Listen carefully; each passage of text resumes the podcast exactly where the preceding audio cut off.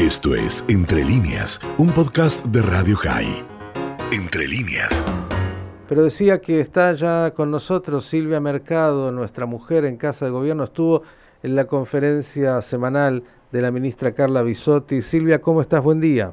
¿Qué tal, Miguel? ¿Cómo va? Buen día. Efectivamente acaba de terminar la conferencia de prensa de la ministra de Salud, de Carla Bisotti, y diría que eh, además de, lo que nos afecta a todos, ahí me parece un ejemplo interesante que está tomando la Argentina en este momento, Miguel, un ejemplo que me parece que es para destacar en, nuestra radio. Em, eh, han tenido ya contacto el gobierno argentino con el embajador israelí en Buenos Aires y, va a haber una reunión en concreto para, para compartir experiencias, para que Israel le pueda transmitir a la Argentina eh, eh, eh, bueno, este caso que sin duda es el más exitoso, el del Estado de Israel en cuanto a manejo de la pandemia, en cuanto a la obtención de vacunas, en cuanto al plan de vacunación y por supuesto a reducir a, digamos a los niveles más bajos en toda en, todo el mundo en torno a la pandemia, ¿no? Me parece que para nosotros es muy importante realmente, es muy importante para, obviamente para la Argentina, eh, pero también me parece un, gran gesto de parte del Estado de Israel para con la Argentina, Miguel. Ojalá que incluso Israel pueda ayudar en la obtención de las vacunas, que es lo que me parece está más difícil en este momento para todo el mundo y que acá se ha tornado acuciante. Cuéntanos un poquito, Silvia, eh, se ha hablado de medidas, pero entiendo que la ministra no ha anunciado medidas concretas, sino casi unas solicitudes así eh, de, convocar a la población al sentido común. Sí, efectivamente, Miguel. También sobre ese tema diría que eh, lo que hay que destacar es que la ministra adoptó un discurso muy similar al de la ciudad de Buenos Aires, en el sentido de que no se pueden tomar medidas antes de analizar los casos antes de, analizar la situación. Me llama la atención porque, este, eh, bueno, finalmente hay mucha eh, mucha discusión y mucha este, disputa política, si se quiere, obviamente es un año electoral, pero finalmente lo racional es esperar por lo menos siete días para analizar cómo evoluciona la pandemia, y es lo que dijo hoy la ministra, como yo creo que tenía bastante claro también, no se iban a anunciar medidas. Lo que dijo la, ministra me parece que es lo más importante, es eh, eh, un mensaje que yo creo que hubiera insistido más de su parte en, buscar la empatía. Arrancó como muy nerviosa, ¿no? bueno, vos estabas al aire, no habrás podido verla, pero eh, aquí lo que hay que buscar es que la ciudadanía tome conciencia de de la gravedad de la situación y, se cuide, digamos, se cuide. Y entonces se eh, puede anunciar, Silvia, que, que, por siete días por lo menos no habrían nuevos anuncios de medidas. Mira, yo creo, este, Miguel, que eh, ella en ese sentido lo que lo que dijo es que por lo menos hasta el viernes, porque dijo hoy se, digamos está en análisis la posibilidad de tomar medidas restrictivas a partir del viernes o el sábado, es decir, las terminarían de analizar el viernes mm. y se tomarían el sábado. Mi impresión, Miguel, es que lo que están haciendo el gobierno es crear un clima propicio, digamos, ¿no? Es decir, em, como decía ayer a la noche un, vocero de Casa Rosada, se lo dijo a, colegas acreditados, eh, eh, lo que se está buscando es que la gente pida mm. las medidas restrictivas. Eh, digamos, de algún modo lo que se busca es no pagar el costo, por supuesto, es un año electoral, el gobierno nacional no quiere arriesgarse a, que le digan autoritario, que le digan, este, digamos, que le pongan ningún mote de ese tipo. Mm. Y por otra parte, los gobernadores tampoco están, digamos, muy decididos a a tomar ese tipo de riesgos políticos. Los que vienen los que vienen pidiendo sin duda ya hace días en ese clamor que decís que el gobierno quiere que de alguna manera se imponga son los expertos, ¿no? Los que expertos, eh, tanto los médicos hablando del sistema sanitario casi colapsado, como los eh, virólogos que dicen que la única manera es con una medida restrictiva por dos o tres semanas para tratar de bajar la curva de contagios. Sí, lo dicen los expertos y también lo dice la provincia de Buenos Aires.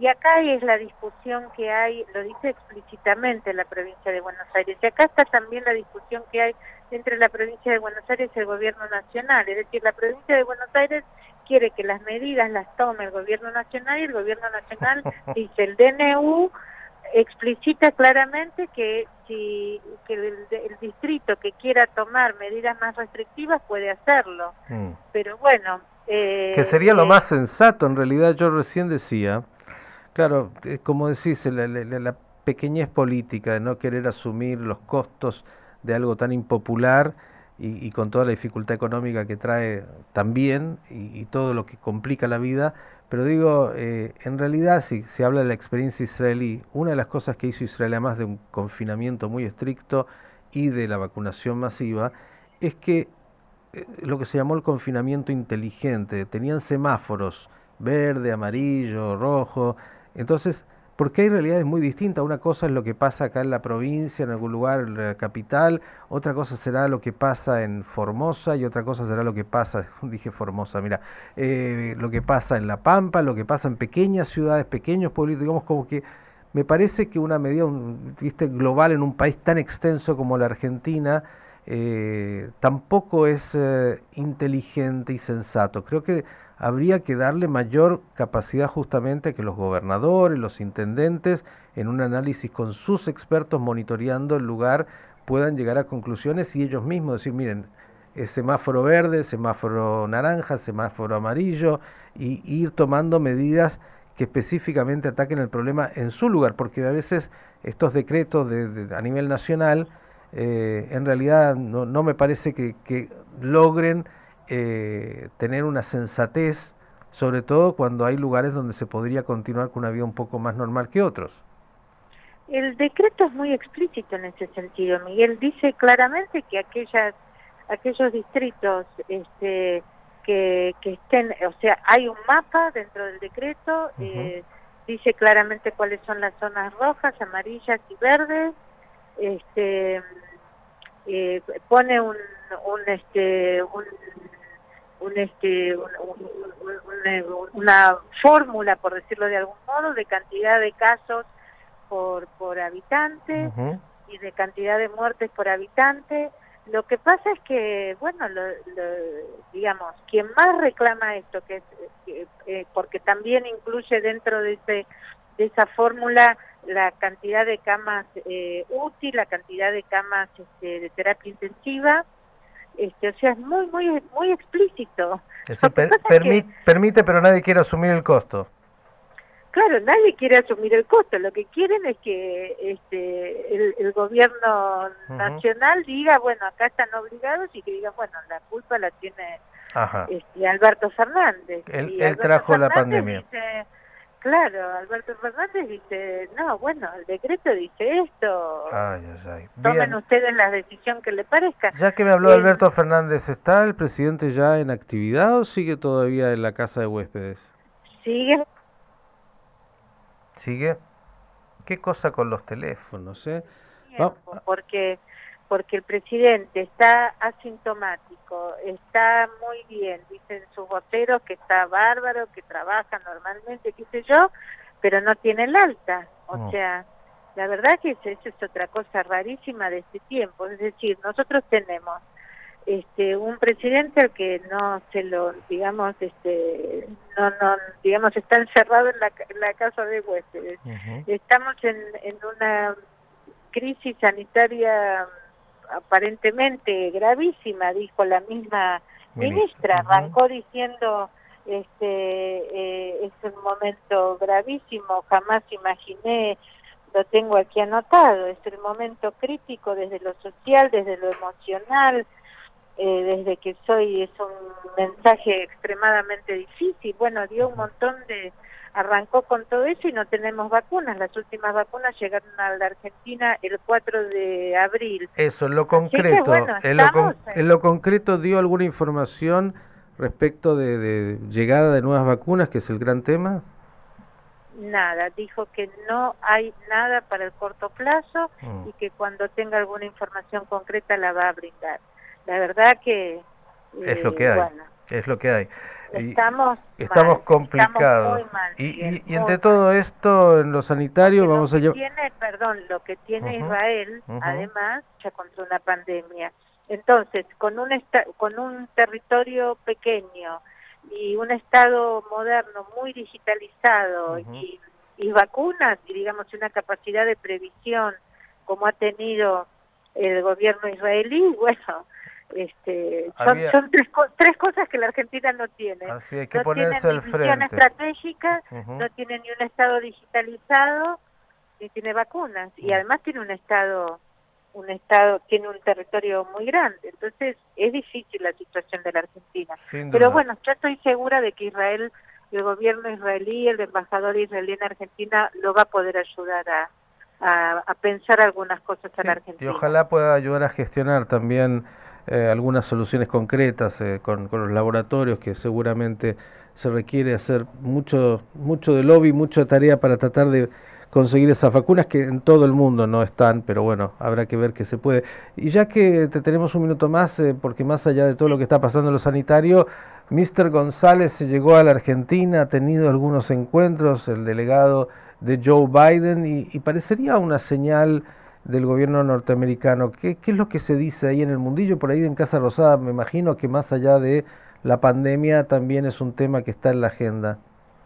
Es muy importante esa reunión que tuvo el presidente, ese almuerzo, aunque fuera un almuerzo virtual, digamos, en el sentido de que no estuvieron juntos, pero el almuerzo se hizo, la conversación se tuvo, después este González tuvo reunión también con el canciller argentino, con Felipe Solá, me parece que, que es un, fue una reunión muy importante y eh, bueno, creo que también es en este momento de incertidumbre, en este momento de, realmente de gran angustia que está viviendo la gente, que estamos viviendo todos, que este que los Estados Unidos eh, eh, consideren eh, importante un diálogo con la Argentina, me parece que nos ayuda. Nos ayuda por lo menos a darnos, darnos un puente hacia el futuro, a que, bueno, que no, no, no nos expulsan del mapa, digamos, ¿no?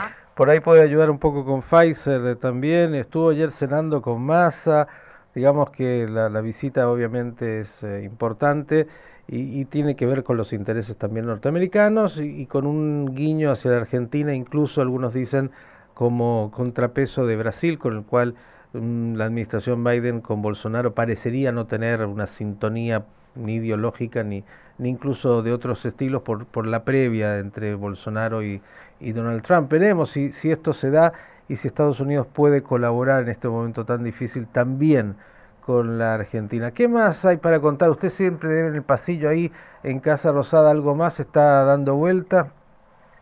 Y no, bueno, ahora toda la expectativa es este, si se van a tomar medidas, cuántas, cuáles, este, no es mucho lo que puede hacer la Argentina sin vacunas. Mm. Eh, creo que sí, que el foco tiene que estar puesto ahí y, bueno, vamos a ver si conseguimos este, que, facilitar la situación de la Argentina para, para que no se ahogue además este, el, el, plan de vacunación, porque si vamos a estar así, si, se para la vacunación, creo que nos va a producir realmente una, ya más que temor, terror. sí, sí, y además estamos hablando que la gran mayoría tiene solo una dosis, con lo cual eso tampoco brinda eh, la, la, protección que requieren incluso aquellos que están vacunados. Así que la situación es muy seria, veremos día a día y veremos eh, si el viernes, como has anticipado y muchos han dicho, aparecen nuevas medidas más allá de la convocatoria, la responsabilidad individual. Silvia, como siempre, agradecerte enormemente